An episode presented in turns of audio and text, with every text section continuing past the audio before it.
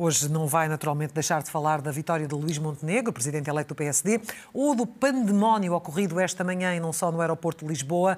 Luís Marques Mendes. Pandemónio. Um verdadeiro pandemónio que se Exatamente. repetiu em menor proporção, mas repetiu noite, à tarde. Boa noite. Mas começamos pelo estado da guerra e Sim. pela distribuição de forças, chamemos assim, no xadrez da política internacional. Sim, sobretudo porque eu acho que esta semana. Esta semana foi uma semana de muitos factos e de alguma forma é preciso descodificá-los e interpretá-los. É uma semana de algumas novidades. Ou seja, em primeiro lugar, houve esta semana, nos últimos dias e sobretudo esta semana, alguns sinais de alguma divisão, de alguma fadiga do Ocidente em relação à guerra. Primeiro foi o plano da Itália sobre um eventual cessar-fogo que em relação ao qual a Ucrânia reagiu mal, reagiu com indignação. Sim. Depois as declarações do, do antigo secretário de Estado norte-americano, Henry Kissinger, a admitir ou a insinuar ou a apelar a que a Ucrânia cedesse à Rússia.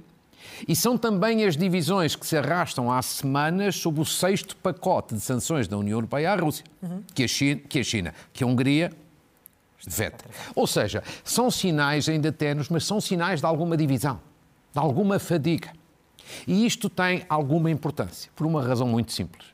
Quando o Ocidente tem sinais de fraqueza, o Sr. Putin avança. Já aconteceu assim na invasão da Geórgia, já aconteceu assim com a anexação da Crimeia. O Ocidente deu sinais de fraqueza, o que é que fez Putin? Avançou. E por isso, estes sinais têm alguma preocupação, devemos estar atentos, são ainda pequenos sinais, mas não deixam de ter algum significado.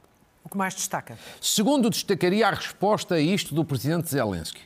Eu acho que verdadeiramente ele é um osso duro de doer. De foi roer, de, de roer, de roer. Vai, foi, é e será. Quer dizer, ele é, do ponto de vista militar, duro com Putin. Ele reagiu com dureza, por exemplo, às declarações de Henrique Kissinger e e eu acho que ele também vai ser um osso muito duro de roer na questão muito delicada e muito sensível que é a Ucrânia entra ou não entra a curto prazo na União Europeia. Criaram-lhe expectativas, ele tem a opinião pública ocidental a favor dele.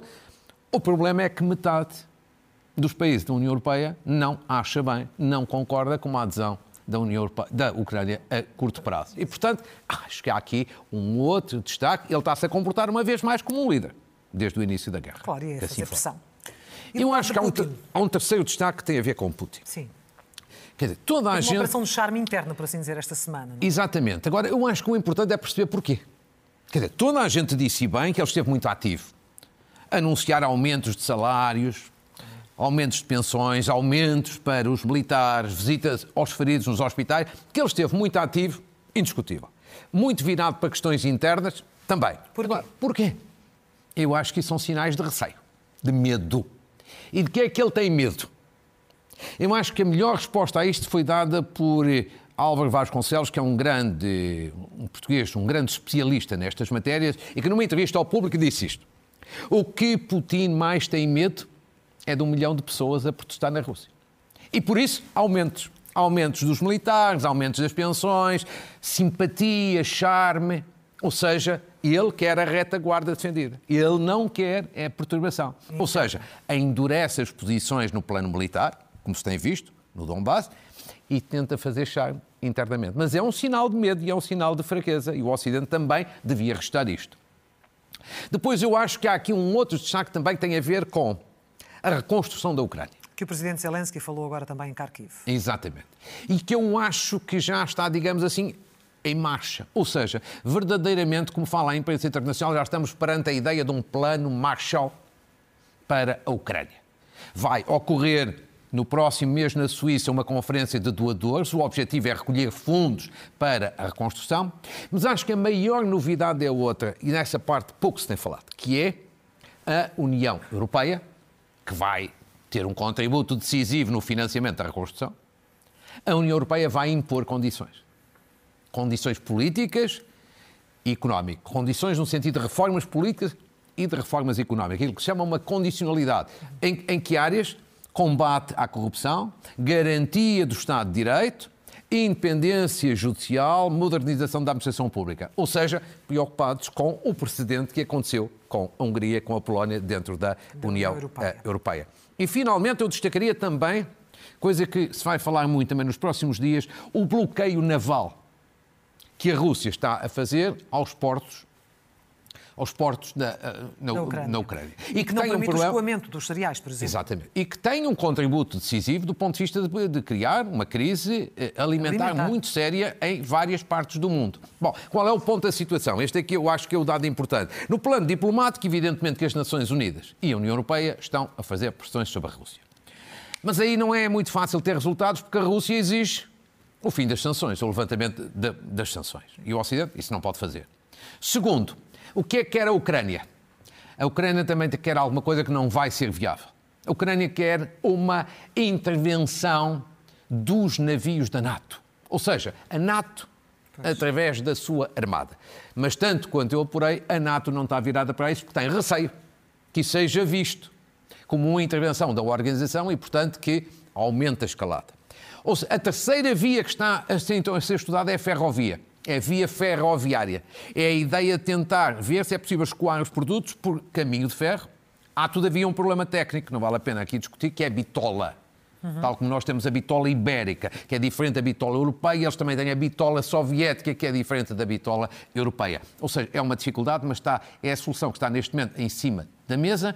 Esperemos é que seja encontrada uma solução, porque de outra forma é, de facto, uma situação muito perturbadora. Uma crise alimentar pode acontecer, em particular na África, mas também noutras partes e que do é mundo. é dramática. Por cá, sem surpresas, o Orçamento do Estado foi aprovado uh, e confirmando também as novidades que tinha aqui uh, revelado ou antecipado Sim. no domingo passado. Sim, quer dizer, concretizou-se tudo o que, o que tinha aqui antecipado, designadamente que, que além de, do orçamento ser aprovado pelo Partido Socialista, claro, uh, iria ter também as abstenções prováveis do PS de Madeira, do LIVRE e do PAN. Pronto, concretizou-se. Eu acho que por aí não tem novidade. Não há nenhuma novidade. Eu acho que a grande questão que se coloca agora, em termos de futuro, aquilo que pode ser curioso, é o próximo orçamento. Claro. Que vai surgir já dentro de poucos meses, em outubro. Que é o orçamento para 2023. E porquê? Porque eu acho que aqui se coloca uma questão importante, por um lado para o país, por outro lado para o Ministro das Finanças, Fernando Medina, que é o responsável máximo, obviamente, pelo orçamento. Eu acho que Fernando Medina tem aqui uma escolha política importante Quer dizer, ou ele quer passar pela governação, sem mais, ou seja, passar, ou quer deixar uma marca na governação. E se ele quiser deixar uma marca na governação, tal como deixou, por exemplo, Mário Centeno, essa marca tem que ser no próximo orçamento. Não pode ser mais tarde. Porque este é o primeiro orçamento, 2023, que já vai ser feito mesmo por Fernando Medina. O de 2022 ele herdou. E essa marca tem que ser uma marca reformista. Mas essa marca poderá levá-lo a entrar em choque com o Primeiro-Ministro? Não, não, claro, isso nunca. Isso nunca? Não, isso nunca. Agora, que marca é que pode ser? Eu acho que só pode ser uma marca no sentido de uma reforma fiscal. Mais profunda, menos profunda, mas uma reforma fiscal no sentido, de, digamos assim, da competitividade fiscal e, eventualmente, de redução de impostos. Não sei se sim, porque isso para também... Para as famílias, para as empresas... Isso é... também implica conter despesas e a despesa está muito alta. Como dizia Valadares Tavares, que é um, um, grande especialista nesta matéria, no excelente artigo que fez esta semana no Observador. Agora, Fernando Medina vai ter que pensar nesta questão fiscal, até por duas razões, claro, que são muito atuais. Uma do lado das empresas. Embora se fale pouco, neste momento em Portugal, está neste momento em curso um processo sério de deslocalização de empresas. Há empresas que estão a deslocalizar. De onde? Da Ásia para a Europa. E da Europa, da Europa do leste para outras geografias. Por efeito da guerra. Por, por efeito da guerra. E, e, também da reconfiguração da globalização que, na sequência da pandemia da guerra, vai inevitavelmente existir. Ser, Ou seja, Portugal pode ser beneficiário e ir buscar algum deste investimento. Mas para isso tem que criar as condições, tem que estar atento, tem que estar ativo e o sistema fiscal é muito importante. Não, não é tudo, mas ajuda muito. Segundo, no domínio das pessoas, da carga fiscal sobre as pessoas, carga fiscal do trabalho, que é impostos e segurança social, A OCDE divulgou esta semana que nós estamos uma carga fiscal sempre a subir e muito acima da média da OCDE. E isso não é bom. Vejamos, por exemplo, este, estes dois quadros. Ou seja, como ali se vê, Portugal está ali, coluna encarnado, muito acima da média da OCDE. Não é uma, uma grande ideia. Segundo, segundo dado, esta tendência não é recente, já vem atrás, como vamos ver, desde 2018, que a carga fiscal sobre o trabalho, ou seja, impostos e segurança social, está sempre a subir 40,9, 41,3, 41,5, 41,8.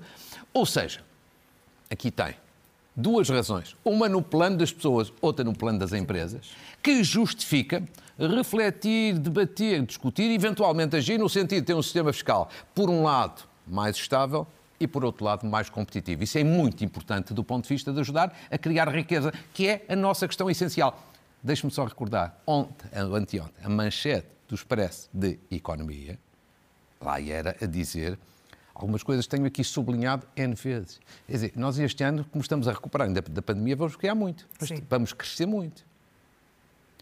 Mas no próximo ano, 2023, lá voltamos aos números baixinhos a caminho da cauda da Europa. Portanto, esta seria a marca que Medina poderia. Ele deixar. é que tem que pensar. Ele é que tem, ele é que tem que tomar essa decisão, ele e o Exatamente. governo, obviamente. Bom, os alertas já tinham sido dados, mas hoje viveu-se uma situação de absoluto caos que certamente Sim. também envergonhou eh, muitas pessoas que estavam do lado de cá a ver o que estava a passar no aeroporto de Lisboa. Certo. Serviços mínimos que, na verdade, não chegaram para. Não despachar, por assim dizer, no controle de passaportes de todas claro. aquelas centenas de pessoas que chegaram. Claro. Claro. E tudo isto porque o CEF uh, teve um plenário de trabalhadores. de trabalhadores durante a manhã. Exatamente. Três palavras. A primeira para dizer a todas as pessoas, incluindo aos inspectores do CEF, trabalhadores do CEF, o seguinte: isto não é aceitável. Isto não é aceitável. O CEF diz que não é responsável por isto, está no exercício de um pleno direito que tem de. Com certeza. Seu, já, vou, já, já vou explicar como eles não têm razão nenhuma relativamente a este resultado. Que é assim: nós estamos a sair de uma crise pandémica enorme dos setores mais afetados, qual foi o turismo. Temos o turismo a começar a voltar aos níveis de 2019, a começar a estar em alta. O, o turismo é decisivo para a economia nacional. E depois temos estas situações. Qual é a grande imagem com que um turista que chega a Portugal fica? É a primeira imagem que é aquela que marca, porque é a primeira, essas coisas correm bem ocorrem mal no aeroporto. Um turista que chega aqui, que está horas numa fila, horas de atraso, num caos, confusão, pandemónio, começa logo com uma má imagem do país. Ou seja, desculpa, estas pessoas podem ter toda a razão do mundo, mas não estão a fazer bem à economia nacional, não estão a fazer bem ao turismo, não estão a fazer bem ao país. Desculpa, é, é preciso dizer isto. Segundo dado, os inspectores do CEF podem ter todas as razões do mundo, eu não sei. Isto é tudo por causa da extinção do CEF. Eu também acho que essa decisão foi precipitada, já o disse aqui mais do que uma vez. Agora, se eles têm razões de queixa, querem discutir e negociar, muito bem, mas há formas de o fazer. Negocias, discute com certeza. Não pode ser desta forma. Porque este é um setor estratégico fundamental para o país e nós estamos a dar cabo da galinha dos ovos de ouro. Terceiro dado. O que é que o governo vai fazer? Segundo o que ouvimos hoje, tem um plano de contingência. Exatamente. Que vai apresentar na próxima, esta semana, aliás, também da semana. Exatamente. E eu tentei apurar e o plano de contingência o que é que tem? Basicamente, três medidas aqui. Eu espero é que seja rápido e que seja eficaz. Primeira medida, o Governo vai requisitar inspectores do CEF que estão noutros serviços, ou seja, não nos aeroportos, para os concentrar nestes três aeroportos, Lisboa, Porto e Faro. Portanto, vai buscar inspectores que estão noutros lados, concentrar aqui. Parece bem. Segundo, vai também reforçar os meios humanos por outra via. Vai buscar agentes da PSP e da GNR, que já têm formação teórica nestas áreas, são cerca de 80, e vão entrar já na primeira linha deste trabalho nos nossos aeroportos. E, isso já e depois, e depois há mais 120 que estão agora a entrar, 120 também agentes da PSP e militares da GNR, que estão agora a entrar ainda em formação teórica e que se juntarão mais tarde. Isso é algo que não, agrada, não agrada aos inspectores do CEF. Já não. o fizeram saber, não é?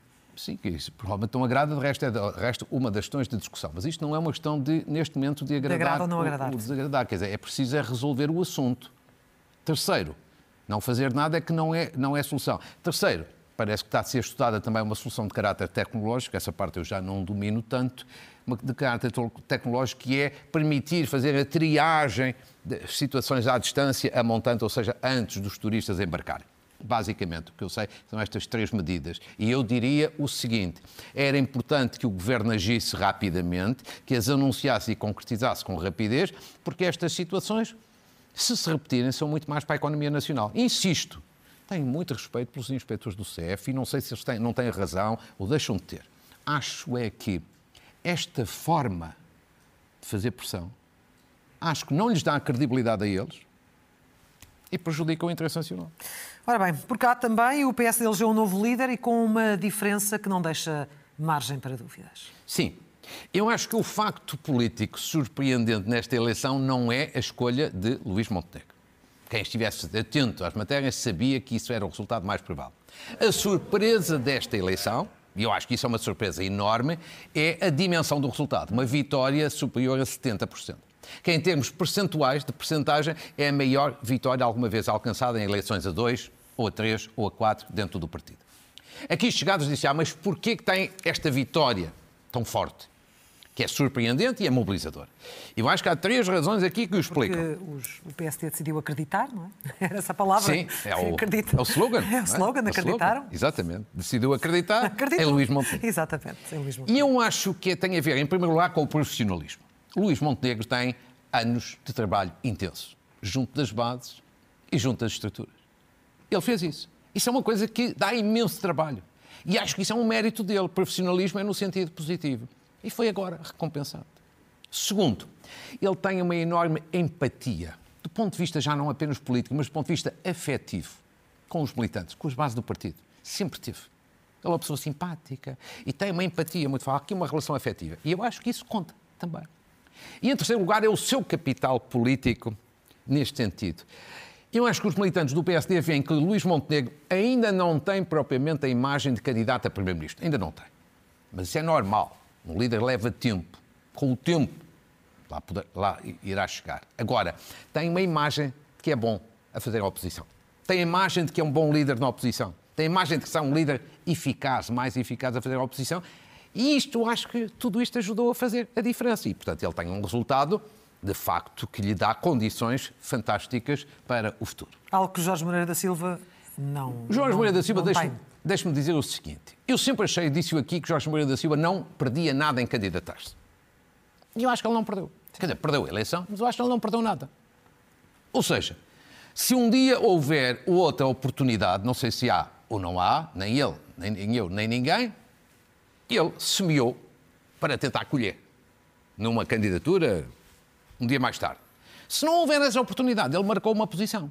E nesse plano foi corajoso e exibiu a sua qualidade, porque ele é uma pessoa com enorme qualidade política. Portanto, eu acho que ele fez bem. Uhum. Teve talvez um resultado um pouco aquém das suas expectativas e, da, e das expectativas em geral, mas eu acho que, que ele fez bem em candidatar. Olhando para os principais desafios, rapidamente, de Luís Montenegro. Eu acho que, oh, oh, claro, a primeira grande questão é a resposta a esta, esta dúvida, pergunta que se coloca sempre. Mas Montenegro vai ser um líder de transição ou não vai ser um líder de transição? Eu aí tenho uma opinião um bocadinho diferente da maior parte das pessoas. Eu acho, veremos se acerto ou não acerto, eu acho que ele não vai ser um líder de curto prazo, de dois anos. Eu acho que ele vai ser, pelo menos, líder até 2026. Mas porquê? Por pelo grande... ou por falta de alternativa? Primeiro, pelo grande resultado que teve. Este é um resultado muito, muito, muito surpreendente e muito mobilizador. Segundo, porque o governo nestes próximos dois anos vai ter um desgaste. Maior, menor, mas vai ter, sobretudo por causa da inflação, a subida do custo de vida. Terceiro, porque as eleições europeias, que são o grande momento para Luís Montenegro, nunca são umas eleições fáceis para quem está no governo. A meio de um mandato, há sempre uma tentação de um cartão amarelo. Portanto, eu acho que ele não vai ser um líder de transição.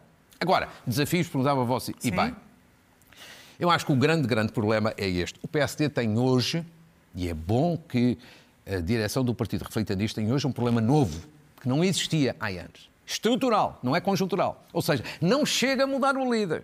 É importante, mas não chega. E qual é esse problema?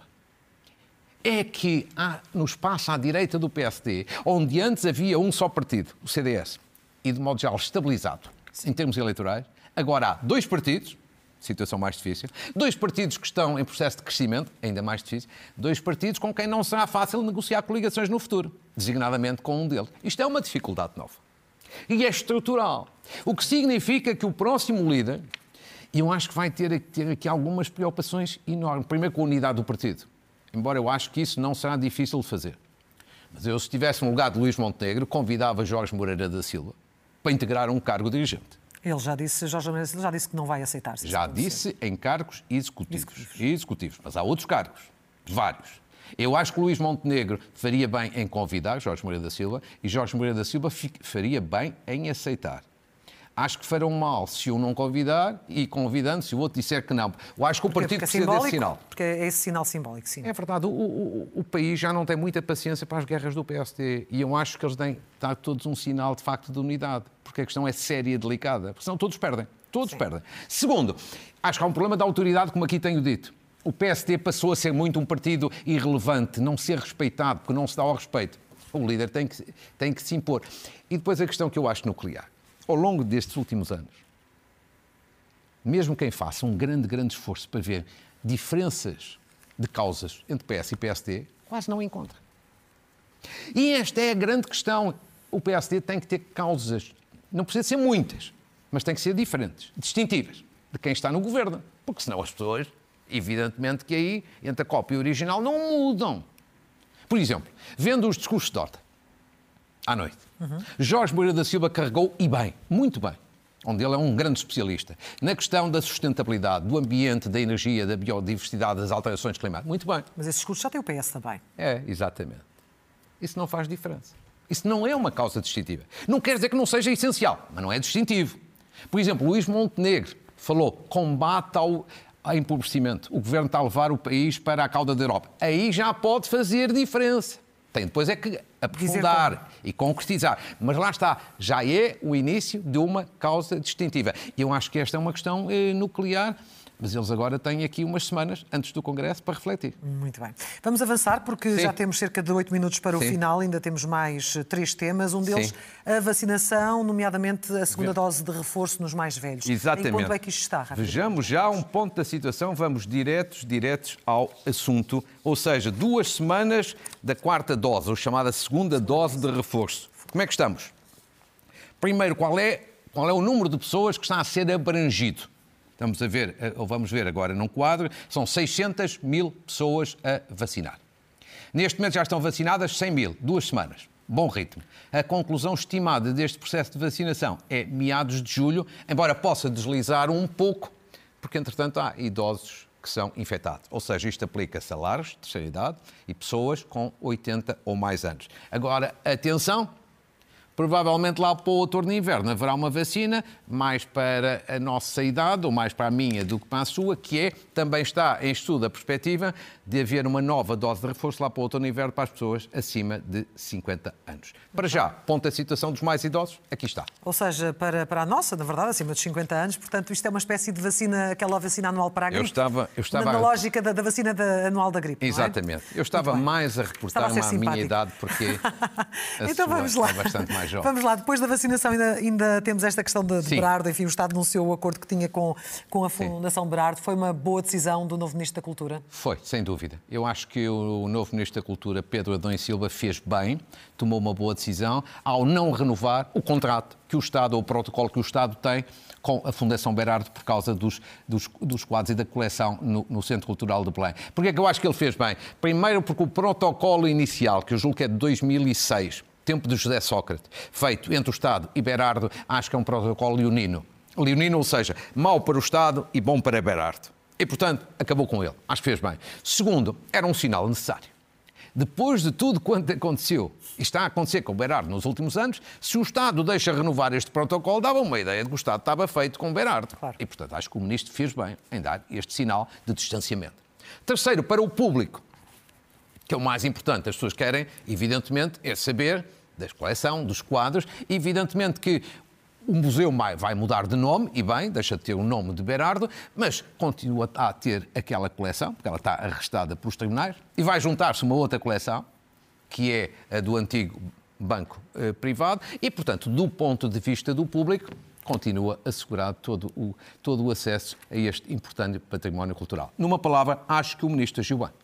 E, finalmente, a polémica do Tribunal Constitucional, e é daqui que está atrás também a frase Sim. da semana. Que Sim, não é da semana, mas que é. Uma pessoa que o país quase não conhece, mas já agora vamos ver esta frase e falaremos dessa polémica. Há um juiz que é. Que há uma pessoa que é candidato a juiz do Tribunal Constitucional, dizem os jornais que vai ser decidido na próxima terça-feira, e que tem esta frase há uns anos, embora eu só a conheci esta semana, que diz: é muito fácil chegar ao escrivão do tribunal que ganha uma miséria. Dá-se 3 mil euros. Isso no espaço de antena vale milhões. Ou seja, ele estava a falar da violação do segredo de justiça e a insinuar que os jornalistas compram os funcionários judiciais e com isso obtêm informações e depois, nos jornais ou nas televisões, pagam X a um funcionário e ganham milhões Sim. no espaço público. Eu devo dizer que acho inacreditável afirmações desta natureza. Não é a única, mas para mim é uma das, das mais graves, quer dizer... Até porque generaliza algo que não é uma realidade. Sim, não, primeiro, todos nós sabemos hoje em dia que as fugas de informação não têm a ver com este processo. Nem com, nem com não, pagamentos. Não é desta maneira. Segundo lugar, isto não é, isto é linguagem de taberna. Sim. Isto não é próprio de um candidato a juiz. E eu devo dizer que respeito às opiniões que, que, o juiz tem, ele tem todo o direito a ter as suas opiniões, que são para, para manifestar na academia, nos mídias, na sociedade. Eu acho que a forma como ele aborda todos estes assuntos faz com que ele não seja uma pessoa recomendável para juiz do Tribunal Constitucional. Lamento dizer, informei-me, porque não o conheço, sei que tem grande qualidade jurídica, mas não chega a ter grande qualidade jurídica para ser juiz do Tribunal Constitucional. É preciso também ter bom senso, é preciso ter equilíbrio, é preciso ter moderação. E manifestamente este juiz não tem bom senso, equilíbrio e moderação pela forma como abordou já vários assuntos, designadamente este da liberdade de imprensa, do segredo de justiça e da ação do jornalista. Não é aceitável. Finalmente, deixe-me só dizer também que não é só este candidato a juiz que merece uma censura. Então. Também o Tribunal Constitucional merece uma censura. Os juízes e até o Presidente. Porquê? Vieram a público nos jornais, nos últimos dias, várias fugas de informação por causa deste assunto. Do próprio Tribunal. Do próprio Tribunal. Basta ler uma peça no público, no jornal público, no meio desta semana. E a jornalista que a escreveu não tem responsabilidade nenhuma, alguém deu aquelas informações, eram informações que só podiam vir de dentro do Tribunal Constitucional. E como não foram desmentidas, só pode ser algum juiz ou alguns juízes, que violaram, portanto, o direito de reserva. Mal.